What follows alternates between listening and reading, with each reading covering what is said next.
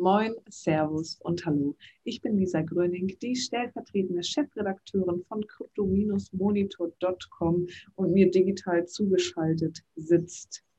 Sascha Behm, ich bin der Wien- und Mittelamerika-Korrespondent für crypto-monitor.com, doch dazu später.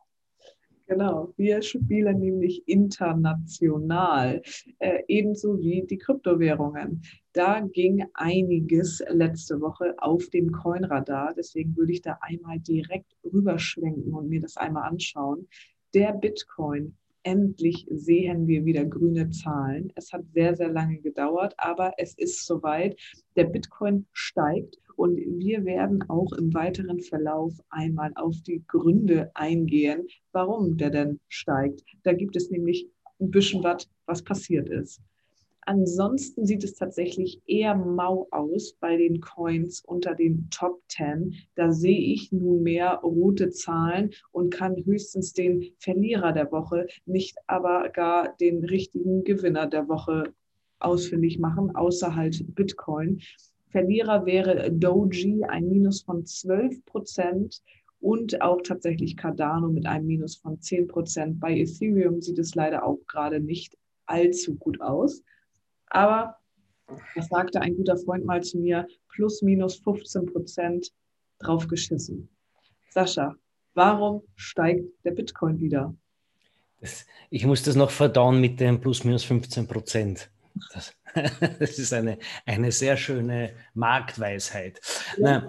Na, ähm, ja, warum er wohl steigt, ich glaube, diese News sind durch alle Medien gegangen und ich denke, das ist auch unseren geneigten Zuhörern nichts Neues mehr. Allerdings, es gibt ein paar neue Aspekte. Also El Salvador kommen wir, lassen wir die Katze aus dem Sack. El Salvador hat den Bitcoin offiziell als Zahlungsmittel zugelassen. Also sprich für Themen wie Grundstückserwerb oder Steuerzahlen, also ja, kann man ab jetzt mit Bitcoin erledigen in El Salvador.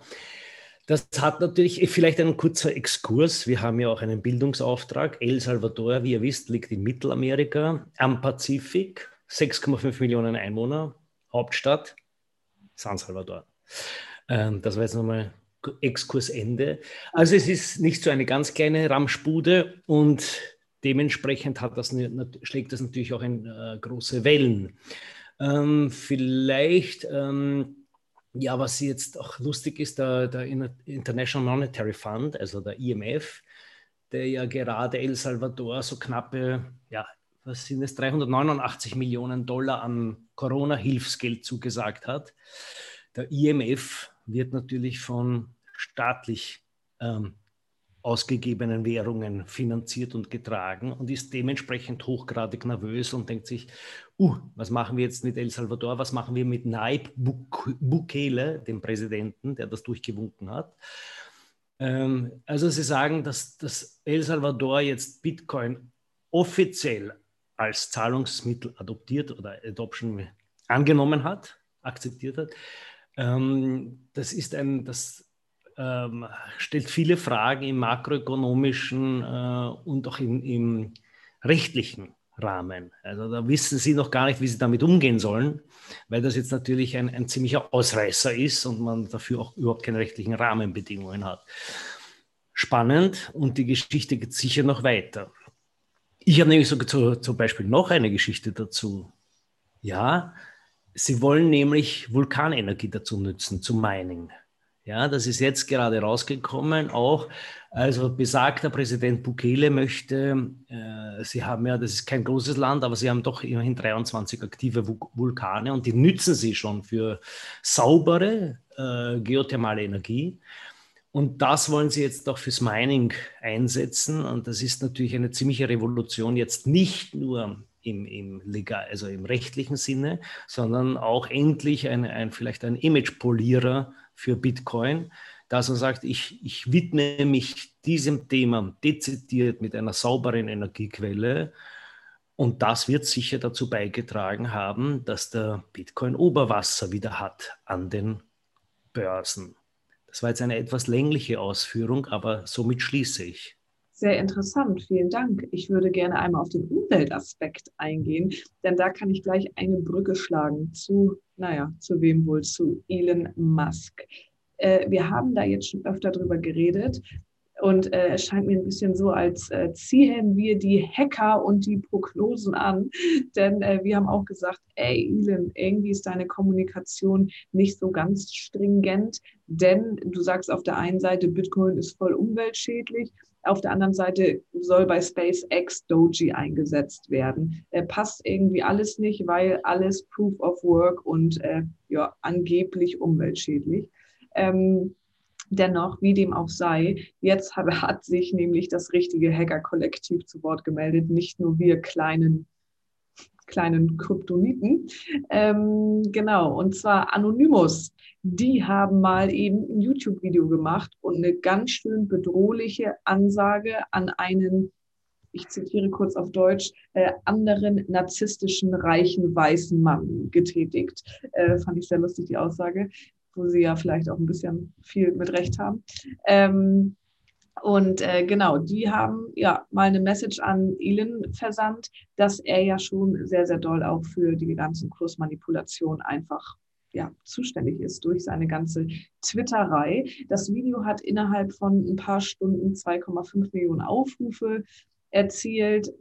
Ob die ihm nun wirklich etwas antun können, bezweifle ich. Was aber äh, schon ein bisschen merkwürdig ist, ähm, Elon hat seitdem kein Tweet mehr abgesetzt. Und da er ja doch der Godfather of Twitter ist, hat mich das ein bisschen gewundert. Ähm, vielleicht hängt es damit zusammen, vielleicht ist er auch gerade auf den Malediven und braucht man Auszeit. Wer weiß das schon. Ähm, so viel äh, zum Gossip der Woche.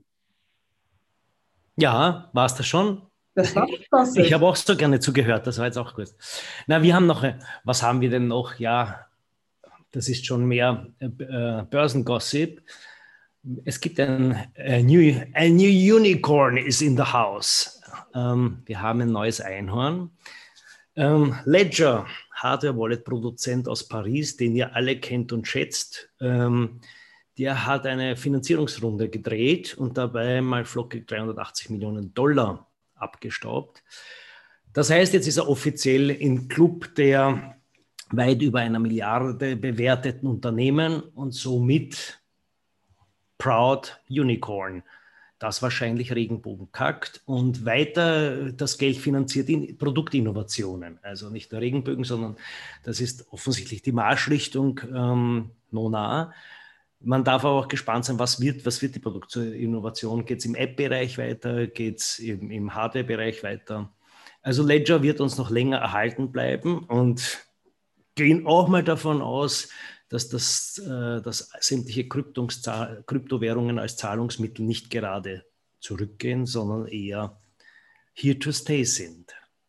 Es bleibt spannend. Und wenn ihr immer auf dem neuesten Stand bleiben wollt, dann aktiviert doch gerne die Push-Benachrichtigung auf crypto-monitor.com oder folgt uns auf allen möglichen Social-Media-Kanälen wie Twitter, Facebook, Reddit, Instagram oder auch LinkedIn. Und bis dahin wünschen wir euch ein regenbogenfreudiges Wochenende. Bis dahin, macht es gut. Ciao.